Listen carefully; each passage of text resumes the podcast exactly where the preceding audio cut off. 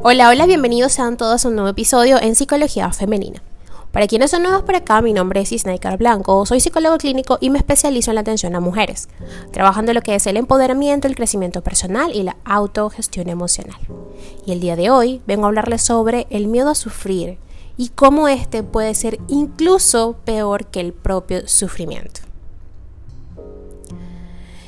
Emilio Duro, o Duró, en una de sus conferencias más conocidas llamada Optimismo e Ilusión, dice que el 99% de todo lo que nos preocupa son cosas que nunca han pasado ni pasarán.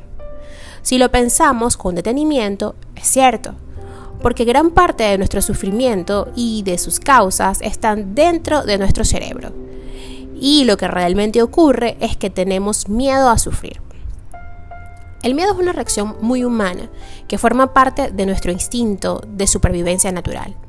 Pero en ocasiones nos traiciona porque se activa ante situaciones en las que no hay un verdadero peligro. Es en esas situaciones en las que tenemos que aprender a controlar nuestros temores. George Adair dijo que todo lo que siempre has querido está al otro lado del miedo.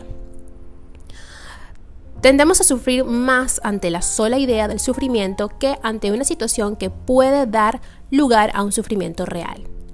Muchas personas temen amar o enamorarse por miedo a sufrir después y se esconden tras una coraza sin darse cuenta de que de esa forma no pueden ser ellas mismas, ni por supuesto tampoco conocer el amor. Para saber cómo funciona el miedo en el cerebro, se llevó a cabo un experimento por científicos del Centro de Salud Mental de la Universidad de Texas en Dallas.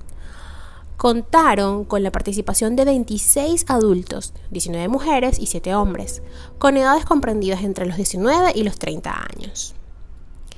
El experimento consistió en mostrar a los participantes 224 imágenes al azar, entre las que había imágenes reales, divididas en imágenes de peligro y situaciones agradables, e imágenes irreales, sin ningún indicador que diferenciara a las imágenes de las dos categorías. Se pidió a estos participantes que apretaran un botón con el dedo índice derecho cuando vieran una foto real y que presionaran otro botón con el dedo de medio derecho cuando vieran fotos irreales y se midieran los resultados mediante electroencefalografías. Imagínense eso, un estudio bastante completo. Lo cierto del caso es que los resultados revelaron que las imágenes amenazantes provocaban un aumento precoz de actividad de ondas del lóbulo occipital. Es decir, recuerden que toda la actividad, todo lo que sucede, todas nuestras conductas primero tienen lugar en nuestro cerebro, en nuestro sistema nervioso. Entonces, ¿qué se determinó con esto? que en base a todo esto que ellos investigaron en ese estudio, se llegó a la conclusión de que el cerebro da prioridad a la información amenazante sobre otros aspectos cognitivos y el experimento realizado nos muestra cómo sucede este proceso en el cerebro. Ahora bien, para dejar de tener miedo a sufrir no existen fórmulas mágicas. No hay una forma en la que podamos dejar de sufrir y olvidarnos de todo. Pero sí existen determinadas reflexiones que podemos hacer y que nos ayudarán a dejar de lado ese temor, tan irracional a veces. Elegir no tener miedo significa gestionar nuestras emociones y lograr que no nos dominen, conocernos y elegir estar bien y en paz con nosotros mismos. Para ello es importante pasar por un proceso en el que reflexionemos sobre lo que sentimos y por qué lo sentimos. De esta forma, enfocar la atención hacia nuestro interior será fundamental. Si queremos emprender un camino que puede cambiar nuestra vida de relacionarnos con el sufrimiento, o nuestra forma de relacionarnos con el sufrimiento. A medida que indaguemos en nuestra mente, nos percataremos que todo este sufrimiento no es más que una construcción mental. Facundo Cabral dijo que nos envejece más la cobardía que el tiempo. Los años solo arrugan la piel, pero el miedo arruga el alma. Así pues, cuando sepamos que el miedo reside en nuestra forma de interpretar todo aquello que nos rodea, sabremos que tenemos la capacidad de controlarlo. Como afirma el psicólogo Daniel Goldman, cuando sentimos miedo, la atención se fija en la amenaza inmediata con el fin de evaluar la respuesta más apropiada. El concepto atención es importante. Representa el foco de nuestra realidad. Esto es nuestra realidad. Se compone de aquellos elementos a los que les prestamos atención.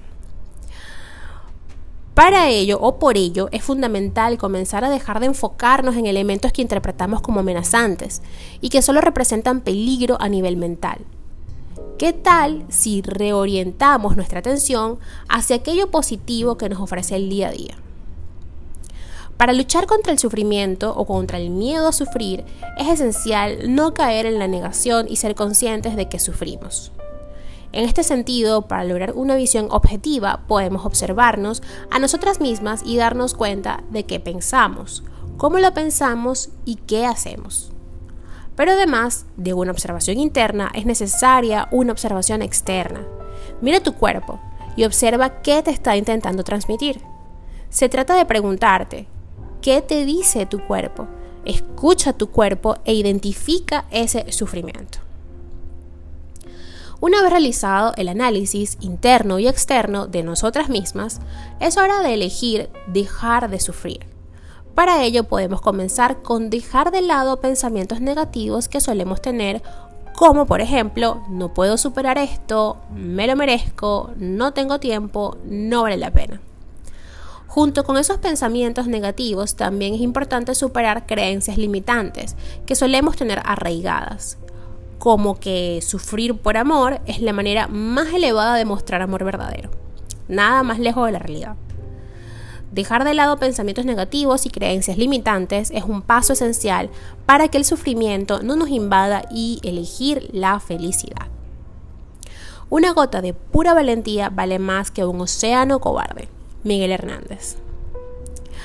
Pensar desde el sufrimiento, aunque nos cueste creerlo, es un proceso de aprendizaje.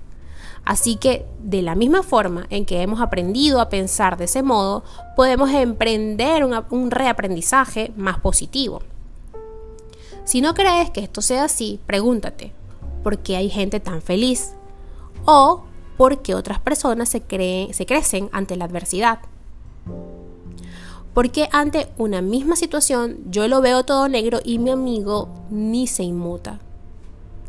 Es importante caer en la cuenta que todo radica en la forma en que interpretamos lo que nos ocurre. Es habitual que sintamos miedo a sufrir y que además tengamos miedo a exteriorizarlo, por lo que puedan pensar otras personas. Pero expresar nuestros miedos más profundos es lo que nos hace valientes y honestos con los demás y con nosotras mismas. Decir lo que sentimos Ponerle palabras al miedo es un acto que requiere un gran coraje, pero que nos hará romper las barreras que nos limitan y descargarnos del peso de lo que nos hace sufrir y no nos permite disfrutar de todo lo bonito que hay en la vida. Hasta acá el episodio de hoy, espero que lo hayas disfrutado y si ha sido así, por favor recuerda darme mucho amor y comentarme en TikTok, en Instagram, eh, también por Facebook. Eh, ¿Qué te gustaría escuchar acá en el podcast? Si tienes alguna duda o quieres que haga algún video, un live, en historias, como quieras. Cualquier duda que tengas, por favor, déjamelo saber a través de mis redes sociales como te dije, en Instagram, Twitter, Clubhouse y Twitch como Psiqueplenitud11, en Facebook y en TikTok como psicóloga Isneikar Blanco. Que tengan todas y todos un hermoso día.